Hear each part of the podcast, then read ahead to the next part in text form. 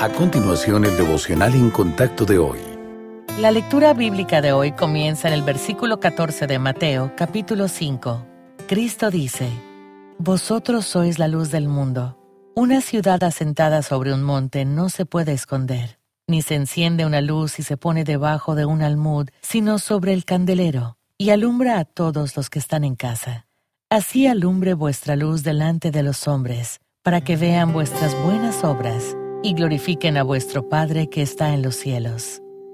Ayer vimos una manera en que usted puede transmitir su fe a las generaciones futuras. Veamos hoy la segunda, por medio de su estilo de vida.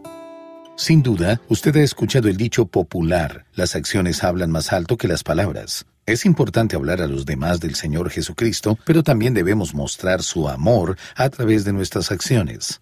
El versículo de hoy es el del Sermón del Monte. En él, el Señor Jesús está describiendo la justicia que debería caracterizar a sus seguidores, pero no es la que les han enseñado los líderes religiosos. De hecho, la mayor parte del sermón se centra en acciones, amar a los enemigos, ser misericordiosos y reconciliarnos con quienes hemos ofendido.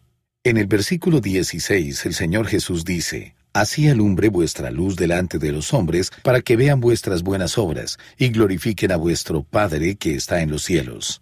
Entonces, ¿qué podemos transmitir a nuestros seres queridos? Podemos ser un ejemplo de fe día tras día, año tras año. Podemos enseñarles a amar de verdad al Señor Jesús y a los demás, imitando lo que han visto en nosotros. Podemos mostrarles cómo reaccionar ante una situación difícil de manera cristocéntrica. Y lo más importante, podemos presentarnos ante nuestro Padre Celestial para interceder por ellos.